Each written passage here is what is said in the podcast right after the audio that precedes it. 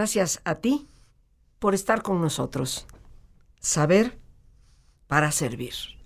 Decía Sir Charles Sherrington, un neurocientífico muy importante, uno de los grandes entre los grandes, las siguientes palabras.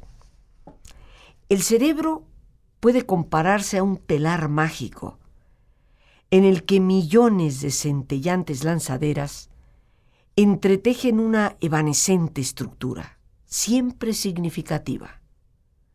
Es como si la Vía Láctea emprendiera alguna danza cósmica. Esta bellísima frase, queridos amigos, representa esa extraordinaria actividad que nuestro cerebro tiene y que hoy, gracias a la tecnología, podemos inclusive ver. Es como si la Vía Láctea efectivamente emprendiera algún tipo de danza en el cosmos. La forma en que nuestras neuronas se comunican y por lo tanto la forma en que nuestro cerebro aprende. Lo que en realidad distingue a nuestro cerebro de todos los demás, como ya en otras ocasiones lo hemos dicho, no es su tamaño, sino esa capacidad que tiene de establecer interconexiones. Desde el vientre materno nuestras células cerebrales, las neuronas, empiezan a entretejer sus redes. Un proceso que nunca termina, sino hasta la muerte. La cantidad de interconexiones que nuestro cerebro pueda llevar a cabo dependen fundamentalmente de la cantidad de información, de la cantidad de estímulos que nosotros le damos al cerebro. Es probable que muchos estemos familiarizados con lo que se ha llamado estimulación temprana, que se define como ese conjunto de acciones que pueden ayudar a potenciar al máximo todas nuestras habilidades físicas, mentales y psicosociales, y que se aplica fundamentalmente en los niños mediante la repetición, mediante estímulos que son continuos, que si los muñequitos sean de todos los colores, que si algo por encima de la cuna se mueva y algo tenga música, estimulando de esta manera, de manera efectiva, todos los sentidos de la criatura. Sabemos y eso ya más que comprobado, que la carencia, la falta de esta estimulación, pues puede llegar a convertirse en un detrimento, en un factor que limite la capacidad y el desarrollo de esa criatura, porque nuestro cerebro necesita de esos estímulos para poder aprender y desarrollarse. De igual forma, queridos amigos, aunque tal vez no conocida por tantos, yo he bautizado a algo con el nombre de estimulación madura. Y esa es la estimulación que debe motivarse a cualquier edad. Y sobre todo cuando nos vamos acercando a la llamada tercera edad. Porque esa estimulación madura, ya no temprana, cuando estamos de los cero a los tres o cuatro añitos, sino a partir de la adolescencia y sobre todo cuando somos ya adultos, esa estimulación desempeña un papel de extraordinaria importancia. ¿Para qué? Para poder incrementar y también para poder conservar nuestra agilidad mental. Cuento chino, como podemos decir hoy en día, es eso de que la memoria se va perdiendo con la edad. Cuento chino es que por la edad ya no me acuerdo dónde dejé las llaves.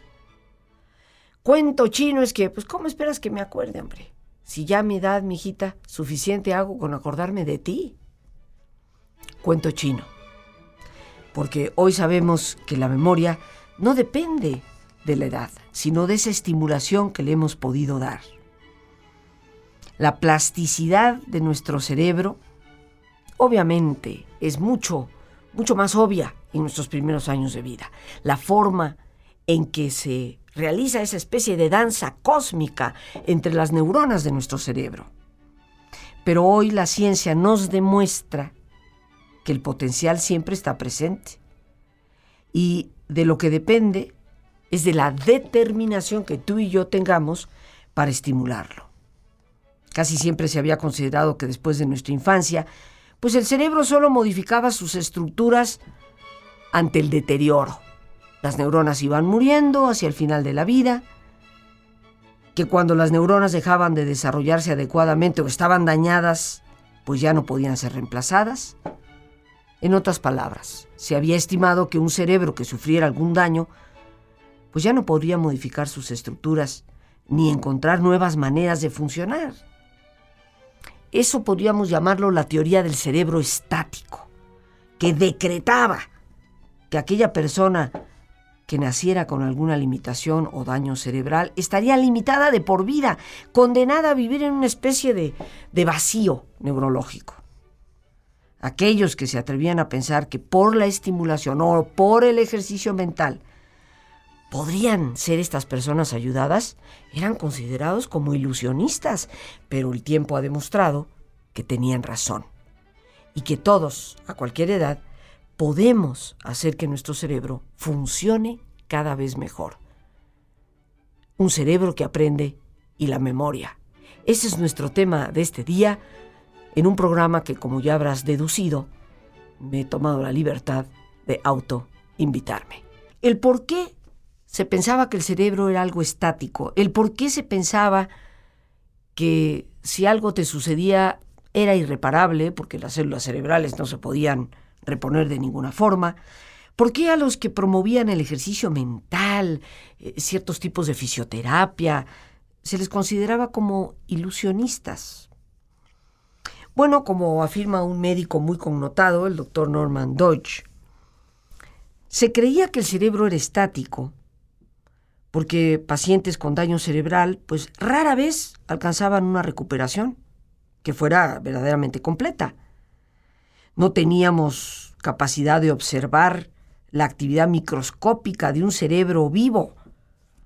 Teníamos dibujos que se hacían en base a cerebros diseccionados, ya muertos, pero no teníamos todavía la tecnología para ver qué estaba pasando en un cerebro plenamente vivo. Y por supuesto, esa idea mecanicista que heredamos desde el siglo 18 a través de Isaac Newton y a través del filósofo René Descartes, o Descartes como muchos le conocen. El cerebro, una máquina. Se te descompone la pieza de una máquina, pues ni modo. Pero a partir de la década de los 70, en el siglo XX, pues un grupo de científicos fueron mostrando que el cerebro cambiaba su estructura con cada actividad que iba realizando. En otras palabras, el cerebro va perfeccionando sus circuitos para poder hacer las cosas mejor. Si algunas áreas fallaban, pues empezó a ver que otras áreas del cerebro asumían ese trabajo. Y nombraron a esa capacidad fundamental del cerebro neuroplasticidad. El doctor Merzenich o Merzenich, como tú quieras pronunciarlo, es probablemente el gran pionero en este esfuerzo por demostrar científicamente cómo el cerebro no tiene nada de estático. A través del esfuerzo y la observación se ha demostrado que nadie, absolutamente nadie, tiene que quedarse atorado con las habilidades mentales con las que nació. O sea que ese refrán de que nací para macete, del corredor no voy a pasar, eso es totalmente inoperante, una falsedad absoluta. Hoy sabemos, a través de ese esfuerzo y observación, que aún un cerebro dañado puede reorganizarse a sí mismo para que otra de sus partes asuma las funciones que se requieren y que aunque las células cerebrales se dañen, sí puede existir, y esto tal vez es lo más importante, regeneración del tejido cerebral. Y más importante aún, que el número de interconexiones se pueden multiplicar constantemente. ¿Cómo podemos hacer que nuestro cerebro se mantenga plenamente activo, mantenga esta capacidad de reinventarse, por así decirlo, a sí mismo a través de la estimulación, a través del trabajo que le damos. Hoy podemos contemplar la actividad de un cerebro vivo a través de la tecnología y podemos ver, literalmente ver cómo se forman las interconexiones neuronales en nuestro cerebro. Por fin hemos reconocido que nuestro cerebro es infinitamente superior a cualquier máquina y que al ser un organismo vivo es mutable, es cambiante. El que la estructura de nuestro cerebro pueda transformarse a través del pensamiento y de la actividad, esto, queridísimos amigos, revoluciona totalmente la manera de contemplarnos a nosotros mismos. Y va multiplicando, pero así geométricamente, ¿no? De 2 por 2, 4, por 4, 8, por 8, 16. Eso es una multiplicación exponencial nuestra capacidad de aprendizaje. Para saber aprender, necesitamos no solo cambios en nuestra conducta, necesitamos cambios en estructura y función de nuestro cerebro, pero son cambios que tú y yo podemos generar. Hemos empezado a descubrir ese inconmensurable potencial que poseemos a través de esa red de interconexiones que está siendo tejida a cada instante por nuestras neuronas. ¿Y cuántas neuronas tenemos? Bueno, pues se calcula que alrededor de 100 mil millones de neuronas en nuestro cerebro tantos como estrellas en la Vía Láctea. Y por eso esa frase hermosísima con la que iniciábamos nuestro programa, que nos evoca esa especie de danza cósmica de estrellas que se encienden y se apagan, es realmente una descripción maravillosa para lo que es nuestro cerebro. Cada una de nuestras neuronas, de nuestras células cerebrales, es como un pequeñísimo procesador de información qué cantidad de información podrán manejar 100 mil millones de neuronas, cuando cada una de ellas, cada una de ellas puede manejar de 10 mil a 50 mil datos a cada instante. Nuestra imaginación ciertamente que no alcanza, queridísimos amigos, para darnos cuenta de cuán efectivo es nuestro cerebro y la capacidad que tenemos de manejar información. Si multiplicamos la capacidad de procesar información de una sola neurona por la cantidad de neuronas que tenemos en el cerebro, pues llegamos a la conclusión de que la información que nuestro cerebro puede manejar, como hemos dicho, está más allá de lo que podemos imaginar. Por eso nuestra memoria es infinitamente mejor de lo que tú y yo comúnmente estimamos. Y por eso la memoria no depende de la edad, pero sí del ejercicio que le demos. Por otra parte, este poder ver lo que está pasando en nuestra cabecita, en un cerebro plenamente vivo, nos ha permitido descubrir muchas curiosidades sobre la memoria. Al ser nuestro cerebro un órgano que se transforma, la memoria no está escrita en piedra. ¿Esto qué significa? Significa que nuestra experiencia hace que nuestra memoria sea diferente a la de otras personas. Aunque se refiere a los mismos eventos, y por eso cada quien te describe las cosas de una manera distinta. Por esa influencia que nuestro pensamiento y nuestra conducta tienen en nuestro cerebro, la huella de nuestra memoria inclusive puede ser transformada. Lo cual, entre esas curiosidades, nos puede llevar a recordar cosas que jamás ocurrieron, pero que nosotros metimos como relleno dentro de la experiencia que vivimos, ¿no? En la medida en que nos repetimos algo, ese algo termina siendo una realidad para nuestro cerebro y pasa a formar parte de nuestros recuerdos. Entonces cuando fuimos a la fiesta y compartimos con los amigos y se lo contamos a alguien al día siguiente, pues tal vez le pusimos un poquito más de crema a los tacos. Pero conforme repetimos la historia y le vamos añadiendo más y más crema a los tacos, pues esa crema añadida en nuestra memoria empieza a quedar grabada como si realmente hubiera estado en los tacos. Y vamos describiendo y asegurando cosas que a veces no sucedieron en realidad, pero sí se fueron creando en la memoria de nuestro propio cerebro. Entonces ya para relajarnos, como es nuestra sana costumbre, te pedimos que te pongas cómodo y si te es posible hacer el alto completo y total, qué mejor que cerrar tus ojos. En una posición cómoda y con tus ojos cerrados, toma conciencia de tu respiración. Siente el entrar y el salir del aire en tu cuerpo. E imagina cómo al inhalar, así como llevas oxígeno a tus células, inhalas también serenidad para tu mente. Al exhalar, así como tu cuerpo se libera de toxinas,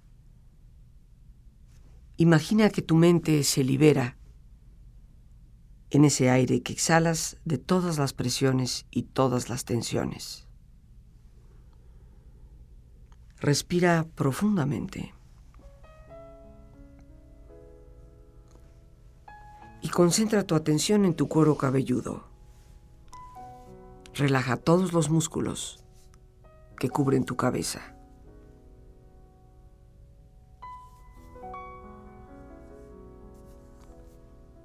Relaja tu frente, tus párpados, tus mejillas, toda la piel que cubre tu cara.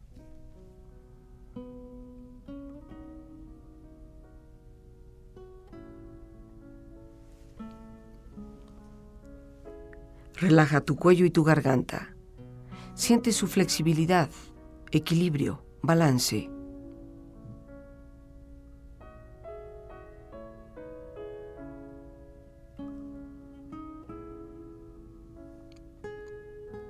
Relaja tus hombros, brazos y manos, así como tu espalda. Siente una agradable sensación que relaja todos los músculos en estas partes de tu cuerpo.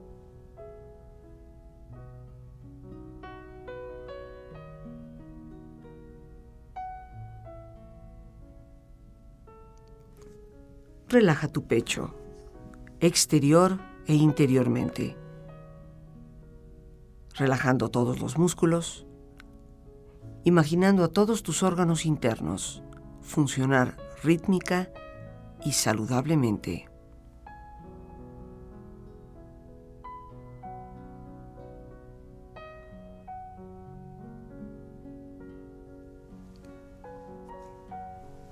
Relaja tu abdomen, exterior e interiormente. Aflojando todos los músculos, imaginando todos tus órganos internos funcionar rítmica y saludablemente.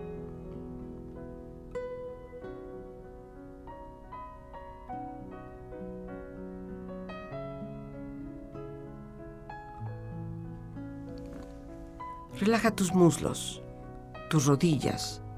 Siente la piel, la vibración de la piel en estas partes de tu cuerpo.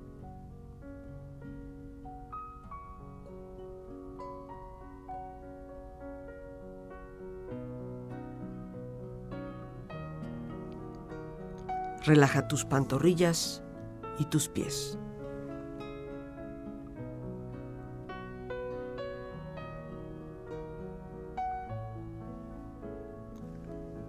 Con tu cuerpo profundamente relajado, proyecta en tu mente la imagen de un lugar ideal para descansar.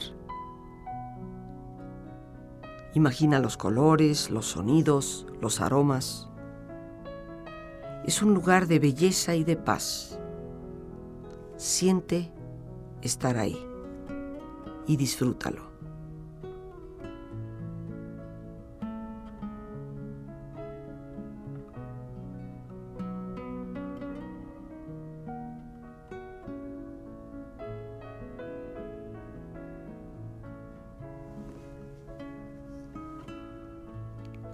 Con tu cuerpo relajado, y tu mente serena, reflexiona. Nunca te detengas.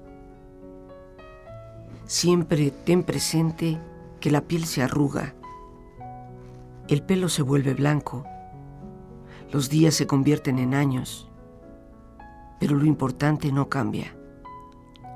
Tu fuerza y tu convicción no tienen edad. Tu espíritu es el plumero de cualquier tela de araña. Detrás de cada línea de llegada hay una de partida. Detrás de cada logro hay otro desafío. Mientras estés vivo, siéntete vivo. Si extrañas lo que hacías, vuelve a hacerlo. No vivas de fotos amarillas. Sigue aunque todos esperen que abandones. No dejes que se oxide el hierro que hay en ti. Haz que en vez de lástima te tengan respeto. Cuando por los años no puedas correr, trota. Cuando no puedas trotar, camina. Cuando no puedas caminar, usa el bastón. Pero nunca, nunca te detengas.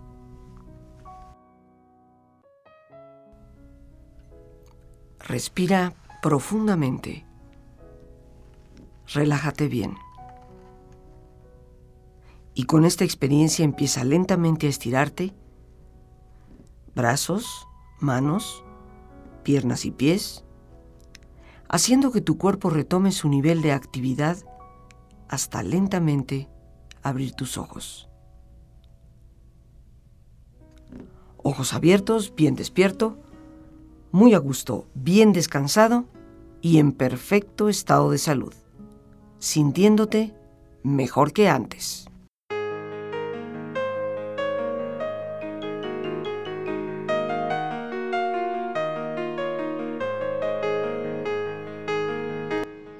¿De qué está hecha la alegría?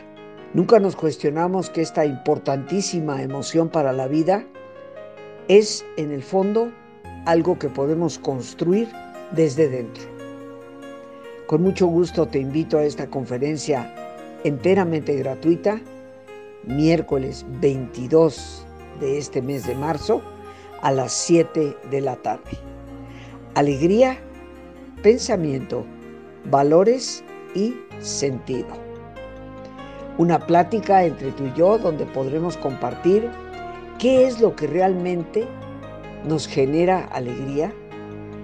¿Cuáles son las piedras angulares para poder edificarla en nuestro interior y por lo tanto vivirla? El teléfono para informes 55 37 32 91 04. A ese mismo número nos puedes enviar un mensaje vía WhatsApp o Telegram. Ojalá me acompañes y podamos compartir tan importante tema, alegría, pensamiento, valores y sentido. Te estaré esperando miércoles 22 a las 7 de la tarde por Zoom.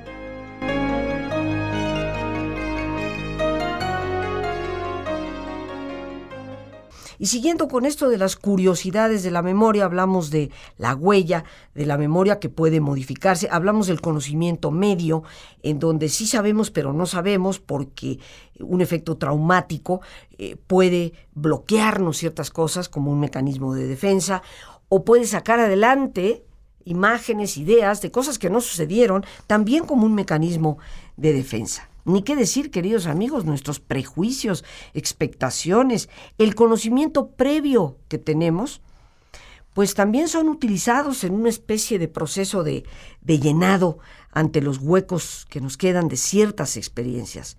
Y esto, pues esto conduce a distorsiones en lo que recordamos.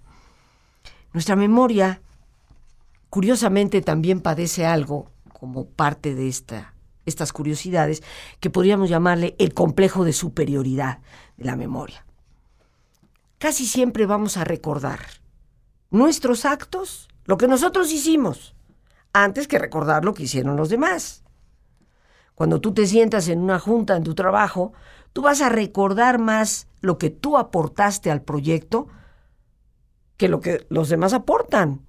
Eh, podríamos decir que honestamente, a veces no recordamos la cantidad de tiempo y esfuerzo que otras personas han invertido en una tarea.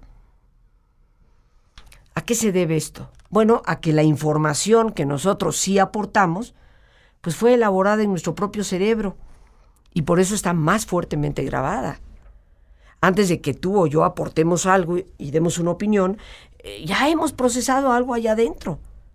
No nada más es lo que decimos, sino lo que hemos pensado. En cambio, lo que otros aportan solo lo escuchamos de primer impacto. Y por lo tanto, la información que tú o yo damos la recordaremos más, más fácilmente. Esto algunos expertos lo han llamado el complejo de superioridad de la memoria. También existe lo que se llama el olvido motivado. Fíjate todas las curiosidades que tiene esta facultad mental. ¿Qué significa el olvido motivado? Pues muy sencillito. Tenemos una tendencia a recordar más fácilmente los momentos más felices que los momentos tristes. Habrá quien diga, ay no, Rosita, al contrario, mi suegra es terrible, esa nada más se acuerda de todas las tragedias. Sí y no. Hay momentos en que sacamos provecho, pero en términos generales nos resulta más fácil, conforme pasa el tiempo después de una experiencia, recordar lo bueno. Y qué bueno que sea así. En muchos casos puede ser muy sano y no necesariamente una negación, como algunos dicen, ¿no? medio patológica, medio enfermiza. Sin embargo, en otros casos puede ser peligroso, como en el caso de los adictos los adictos a los juegos de azar, por ejemplo, pues casi siempre recuerdan las ocasiones en que han ganado y aparentemente que olvidan las que han perdido.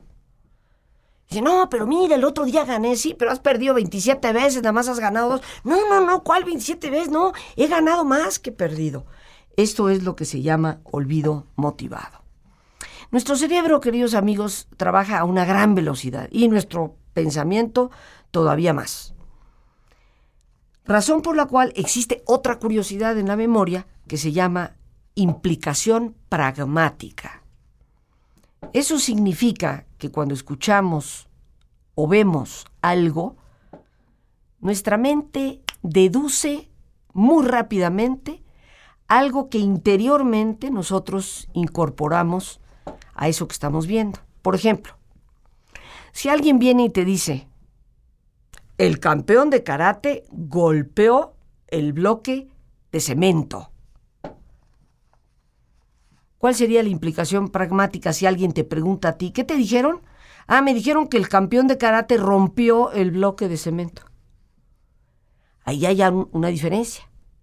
Alguien nos dijo, el campeón de karate golpeó el bloque de cemento. Pero nosotros inferimos, deducimos, campeón de karate pues, lo ha de haber roto. Así que ya cuando se lo cuento al tercero, pues no, lo rompió. El campeón de karate lo rompió. Ya te podrás imaginar los problemas que puede haber cuando tú o yo afirmamos que alguien nos ha dicho algo que en realidad está distorsionado por la implicación pragmática. Decía un investigador de la memoria, Morgan, que nosotros llenamos los valles de nuestros recuerdos con las alturas de nuestra imaginación. Una bellísima frase y aparte es muy cierta. Hacemos como una especie de trabajo de llenado, una curiosidad importante.